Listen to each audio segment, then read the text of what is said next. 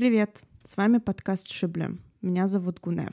Наш проект является любительским. Мы не являемся историками. Мы собираем информацию из разных источников и обсуждаем свои находки. Мы выступаем за плюрализм мнений. Мы не устанавливаем истину в последней инстанции, ничего никому не доказываем и всегда открыты к диалогу.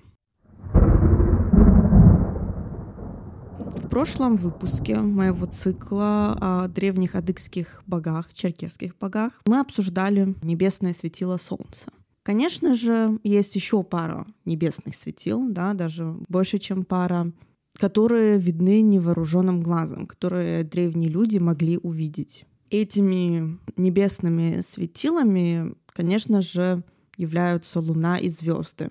Так что в этом выпуске мы обсудим Луну, а после уже звезды.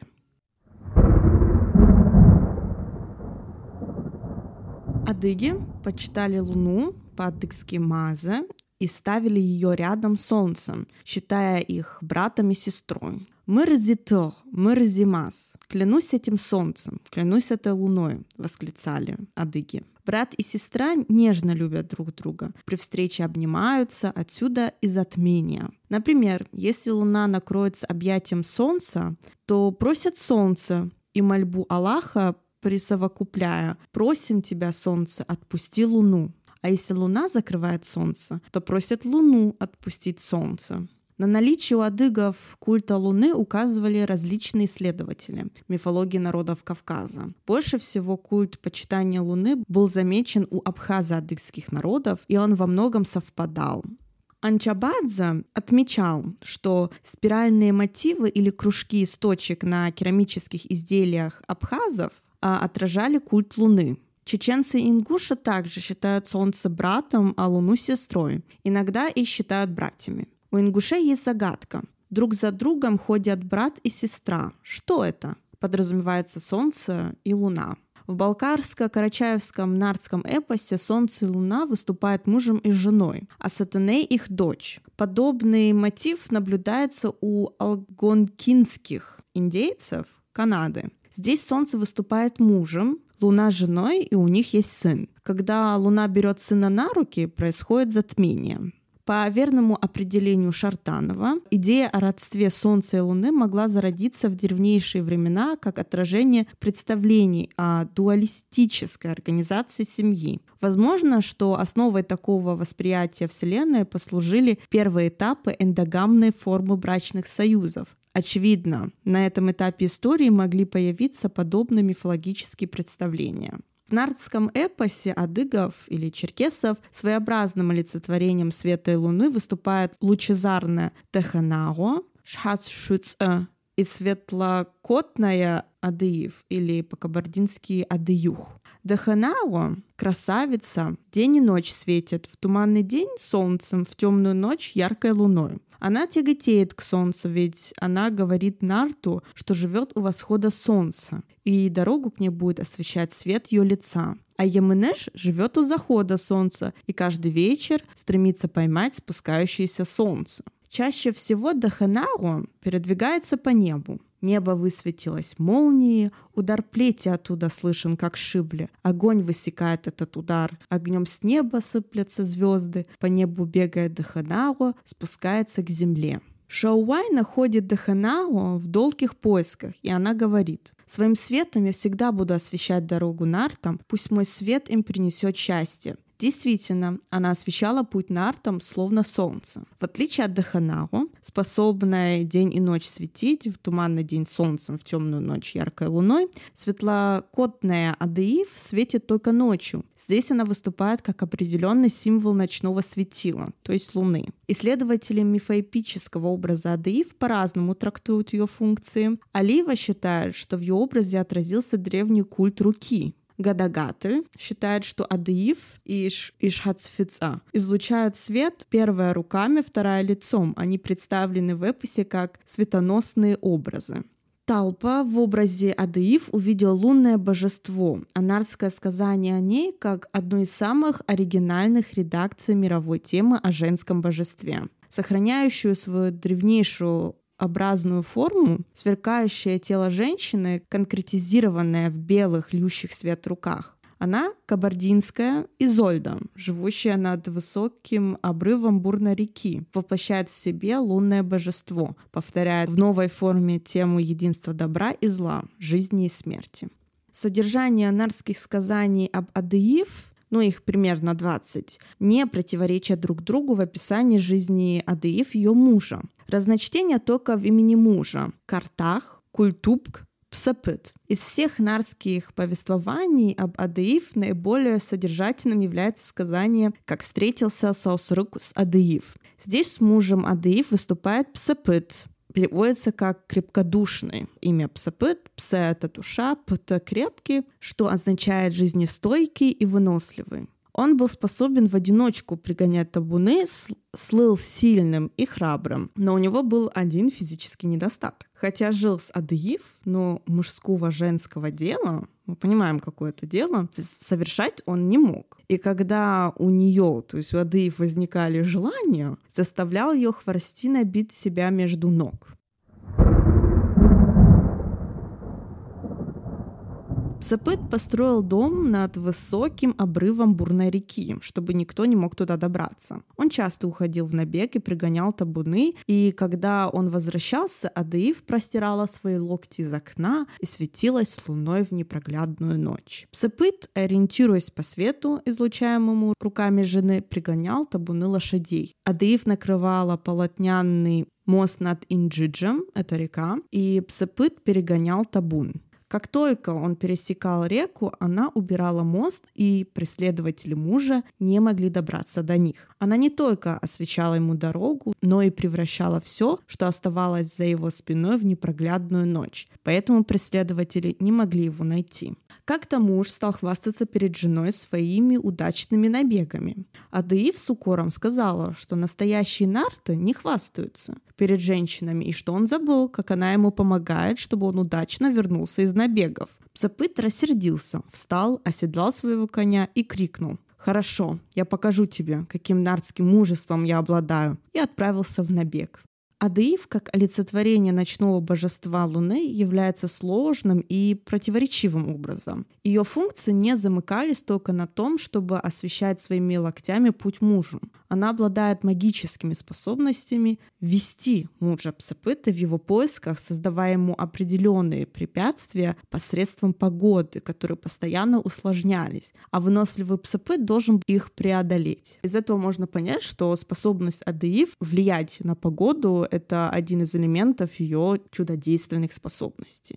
Так испытанный и верный конь Псапыта, который всегда был послушен, вдруг стал перед развилкой дорог. Затем, как бы в ярости не хлестал его нарт, он замедлил свой ход. В пути Псапыт погружается в густой туман, э, что не видно было даже ушей коня. Потом он попал в такой ливень, что земля потонула во влажном раке, и его бурка, сделанная Адыев, не уберегла она его от палящих лучей солнца. Знакомый родник стал вонючим болотом, ну и так далее. Кроме капризов погоды, Нарт подвергается другим испытаниям. При попытке подхлестнуть коня у него ломается латунная плеть, затем и рукоять меча, которому нанес удар своему коню и порвались поводья. Но Псепет еще полон желания доказать свое мужество жене. Отбивает у Яныжи табун лошадей и смотрит в четыре стороны ночного неба, но не видит сияния рук Адыев, не может найти дорогу в темные ночи. Так он потерял табун лошадей и остался один. Псепет просит поддержки у бога неба Уашхуа, затем и покровителя скота Амыша, чтобы он пристыдил своего животного, и он перестал его подводить. Однако все было тщетно, и ему пришлось взвалить коня на плечи и понести его до страны Испов. Испы — это такие карлики в нардском эпосе. Все эти испытания ему устраивает Адыив, что подтверждается словами самого сказителя. Долго ли шел или мало, никто не знает, наверное. Одна только Адыив знала это. Лишь только тогда, когда отчаявшийся Нарт с мольбой обратился к коню, «Трогай же, дальше нас ждет красавица Адыев». Все стало хорошо. Конь восстановил силы, псыпыт сбил в кучу табун лошадей и стадо скота и погнал домой. Наступила ночь, но небо озарялось руками Адыев так, что даже света луны и блеска звезд не было видно. Тут Нарт решил, что все закончилось успешно и подумал, убедилась в моем мужестве и подсела опять к окну. Думала, что во мне мужества нет. Только он так подумал, даже не сказал, как все неожиданно потемнело. Это и Адыев убрала руки от окна, и исчезли яркое сияние ее рук, свет луны и блеск звезд, и наступила кромешная тьма. Как ни старался Псапыт, он не нашел пути и моста. Чтобы перебраться на тот берег, Адыев вместе со Светом убрала и полотняный мост. А Испы уже подошли к реке. Топот коней заполнил берега реки. Псапыт знал, что если он попадется в руки Испов, они его непременно убьют, хотя они ростом были малы, но мужество им было не занимать. Единственный выход — это попробовать переплыть Инджидж, но эту реку так просто невозможно было преодолеть. Говорят, что Сосрук переплывает Инджидж. Неужели я не смогу? Подумал Псапыт и погнал табун из стада в реку. Она унесла всех, разделила Нарта с его конем, и оба утонули. Прав Талпа, что единство неба и преисподней, жизни и смерти — вот древняя тема Адыюх. Если в мире Амашука чванливые и зазнавшиеся люди наказываются, вспоминаем прошлый выпуск, я рассказывала о Машуке, что это сын солнца, то здесь также самонадеянный, лишенный духовности и эгоистичный псопыт, не сумевший по достоинству оценить божественные способности своей жены Адаив, не признав могущество ночного светила, погибает. Далее нардское повествование помогает раскрыть истинную сущность Адаив, ее связь с небом и природой, водными стихиями. Когда Адеев, похоронив мужа, сидела на берегу реки и оплакивала его, ее увидел Нарт Саусрок. Он поинтересовался, что за горе у женщины и можно ли ей помочь. Но она ответила, что ничем ей уже помочь невозможно. Пусть он продолжит свой путь. Путь лежал через Инджидж. «С ним случится то, что случилось с моим мужем», — подумала она, когда Саусрук направился к реке. Но Саусрук, не ища брода, переплыл буйную реку. Я переводила мужа через полотняный мост, а он говорил, что храбрее и мужественнее, чем он. Нет, один раз не постелила мост, и вот я сижу и оплакиваю его, подумала она, не сводя глаз с Аусруку. Она поклялась именем покровительницы воды Псетхагуаш, Пс — это вода по-адыгейски, а Тх, как мы знаем, бог, что проверить мужество этого нарта, затем обратилась к Вашхо, Вашхо — бог неба, Вашхо, кому мы не изменяем, преврати этот ясный день в темную ночь. Пусть треснет небо от молнии, гром гремит, и Инджидж выйдет из берегов. Пожелания Адеивс бывали мгновенно, и все получилось так, как она попросила. Много ли прошло времени или нет, тот сатник подскакал к кургану, на котором находилась Адеив, повествует сказание. Когда он соскочил с коня и забежал на холм, Адеив спросила его, зачем он повернул назад. Когда так внезапно изменилась погода, я забеспокоился и не мог не вернуться к тебе. Как я мог продолжить путь, оставив тебя одну на этом холме? Это мне не сделало бы честь, ответил нарский всадник. Он укрыл Адаив своей буркой от ненастья, и тотчас гром перестал греметь, молния сверкать, прекратился дождь, и ночь превратилась в прекрасный день. Везде расцвели цветы, только на холме Псапыта ни одна трава не проклюнула. «Не видишь», — говорит Айдыев. Земля кругом расцвела, радуясь жизни, и только на этом черном кургане не взошло ни одной травинки. Почему так случилось? Тот, кто лежит под этим курганом, не знал пламенной любви, поэтому курган остался голым, ответил Нарт. Тот, кто лежит под этим курганом, был моим мужем. Я его любила, и он меня любил. Хоть ты его любила, он тебя не любил, иначе курган погрылся бы цветами, сказал Нарт. Саусрук и Адаив под буркой вспламенели друг другу, и тут впервые Адаив познала сладкое ощущение быть женщиной. Возмущенная тем, что муж ее не любил и обманывал, Адаив начала разгребать курган, но Сусрук остановил ее. Пусть этот злополучный черный курган останется на земле позором тех людей, кто жил только для себя, и тем, у кого не было горячей любви в жизни, сказал Саусрук. Конфликт между псопытом, главной целью в жизни которого было лишь материальное обогащение и возвышенное ощущение жизни, свет и лучезарность символа Луны Адыев был предрешен. Противопоставление Луны Солнцу – традиционное явление в мировой мифологии. Если сравнить степень почитания Солнца и Луны, нужно отметить, что последнее уступает первому. По этому поводу Тейлор писал, что в большинстве случаев роль Луны в религиях мира соответствует ее положению в природе. Она занимает место божества, подчиненного Солнцу. Но при этом Луна — это царица ночи, повелительница причудливых грез и романтических иллюзий. Холодная серебряная Луна — один из самых важных природных символов, соединивших в себе как положительные, так и отрицательные значения. Луна символизировала изобилие, возрождение, бессмертие, оккультную силу, интуицию, целомудрие, но также и непостоянство, изменчивость и ледяное безразличие. В мифологии Луна предстает как всевидящее Божье око, внимательно наблюдающее за всем происходящим на Земле во мраке ночи. Если день — это стихия Солнца, ночь во власти Луны. И в адыгском мифоэпическом сознании сложилось вполне равное отношение к этим небесным светилам. А юноши могли сказать Тырам Федо запаледыжу, сияет как солнце. А красивой девушке говорили Мазам Янура Кышхашит, овеяна сиянием луны. В адыгской народной поэзии с луной сравнивали женскую красоту, нежность и чувствительность. По представлению адыгов, затмение солнца может происходить только по велению Всевышнего. Без его согласия на Земле ничего не происходит. Подтверждение и объяснение этому мы находим в фольклоре адыков. Бог решил наказать зазнавшихся гордецов, которые никого не признавали. Для этого он прикрывает солнце и луну, что приводит к затмению, чтобы показать этим гордецам свою силу и мощь. Так Бог приводит людей к послушанию.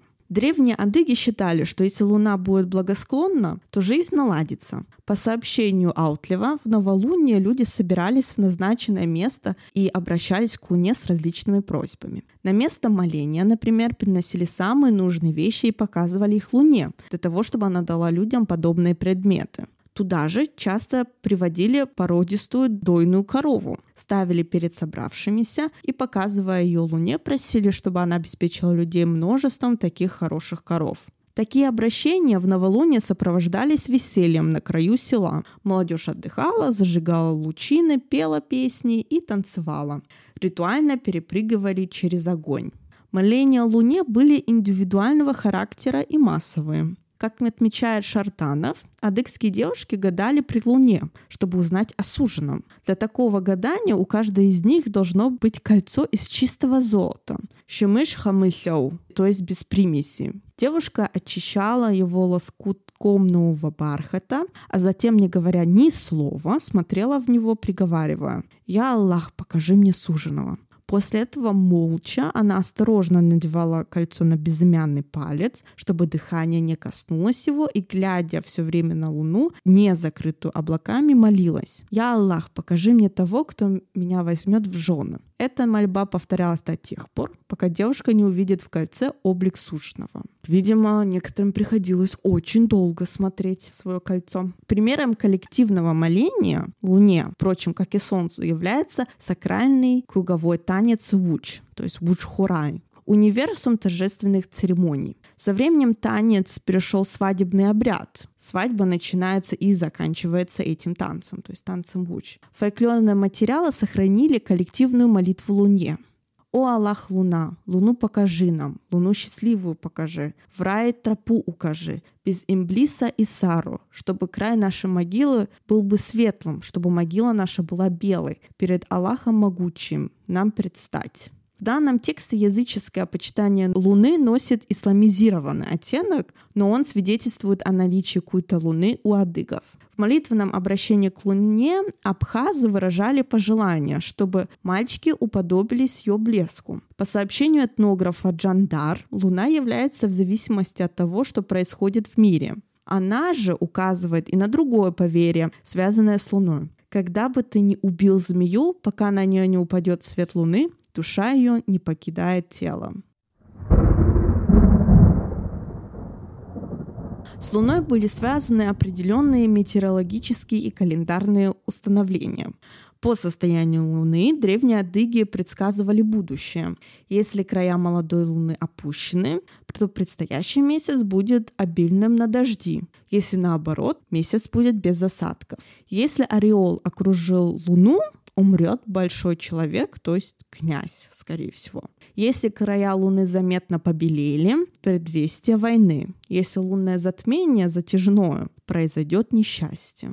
У шапсугов было поверье, что если кому-то в темное время суток понадобилось грудное молоко, чтобы закапать в глаз, тогда болезни глаз лечили грудным молоком, ему нужно отнести молоко. Его цедили в наперсток, крепко закрывали пальцем, чтобы ничего не пролилось, и самое главное, чтобы луна не увидела молоко. Иначе человек, которому было предназначено молоко, мог ослепнуть. Если поздно вечером или ночью относили молоко другой семье, в него кидали уголек, который не давал сглазить это молоко. Уголек использовался и как оберег для детей. Если подросток выходил ночью во двор, собирался куда-то пойти, ему в карман клали уголек или дольку чеснока, прикрепляли к волосам ТТА, то есть прополис. Исполнение этих установлений было обязательным, обеспечивающим уверенность в защите оберега ребенка в ночное время автор монографии, то есть Асфар Куйок, с детства не раз слышал от старших, что на Луне есть чабан, который пасет овец. На самом деле, если посмотреть светлую ночь на Луну, то на ней можно увидеть силуэту пастуха с овцами. По верному замечанию Шартанова, разумеется, только скотоводческое племя могло посадить своего чабана на Луну, превратив его одновременно с Луной в божество. Подобное наблюдались и у других народов, например, балкарцы, карачаевцы, киргизы, киргизы называли Венеру Чалпан, пастушьей звездой. Адыги сохранили много регламентированных предписаний в отношении Луны. Они считали, что долго смотреть на Луну и рассматривать ее нельзя, иначе она посчитает годы, сколько будешь жить. Нельзя пальцем показывать на Луну. Это приравнивается оскорблению божества. Если ты показал пальцем на Луну, надо было непременно укусить палец, которым ты показывал на нее, затем наступить на него ногой. В ночных походах нартов их ориентирами были звезды, по-адыгски. Поэтому мать Нарта Шабатныква говорит сыну, что если днем видишь звезды, то темной ночью не потеряешь след врага. Если ночью погонишь врага, звезды тебе будут тропою. Первыми словами сына Тлепша и богини дерева Чигуащ был вопрос отцу. «Видишь на тебе тропу?» «Вижу», — ответил Тлепш. «Тогда не теряйте, когда будете отправляться в поход или возвращаться домой. В пути вы не заблудитесь». Немаловажное значение имели звезды и в военном деле адыгов. Будучи природными наездниками, отправляясь в дальние походы, они в основном нападали на врага ночью. Во всех этих случаях ориентирами в пути служили звезды, и это отражено в пословице «Чащича зекора хушхар шифахягуча мазекох». Достойные мужчины, едущие ночью, держатся Млечного Пути. Теперь вы знаете, как переводится выпуск Шифахягуч Мзекох, то есть Тызареко. Я решила назвать это Тызареко, то есть мы вместе идем по Млечному Пути. В адыгском фольклоре известно несколько песен под названием «Ночное нападение».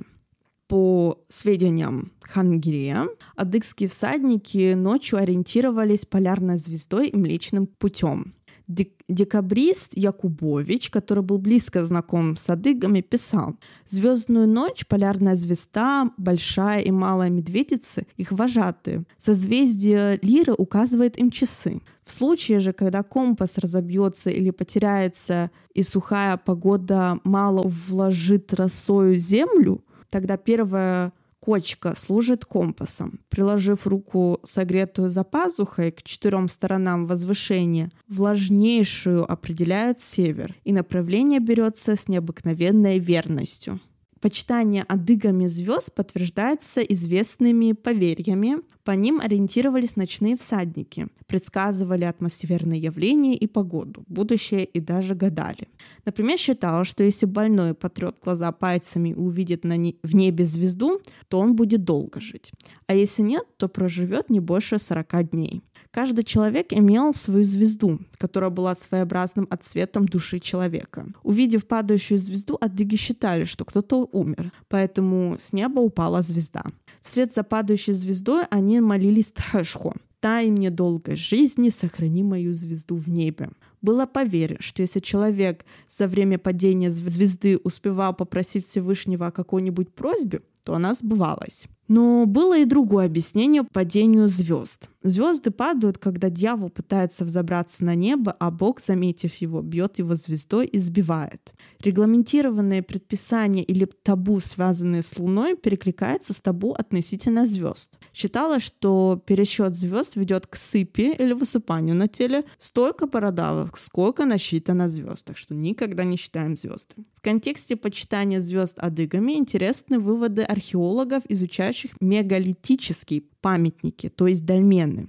Чашечные углубления в дольменах лишь предположительно могли служить для возлияний, так как они часто располагались вертикально. Археолог Аутлев считал, что сочетание их, то есть чашечные углубления, иногда покрывающие крыши дольменов, можно рассматривать как своеобразную карту звездного неба. Как верно отмечено Шартановым, адыгская астрология совершенно не изучена. В научной литературе еще не приводился перечень адыгских названий звезд и их значения. Поэтому он первым переводит перечень адыгских названий звезд в изложении знатока адыгского фольклора Каширгова Назира Муратовича. Хотелось бы отметить, что адыги давали звездам не только название, но и определенные характеристики. С белохвостой змеей, кометой связывали несчастье, с другими наоборот счастье. Это, например, Марс, Юпитер, Сатурн.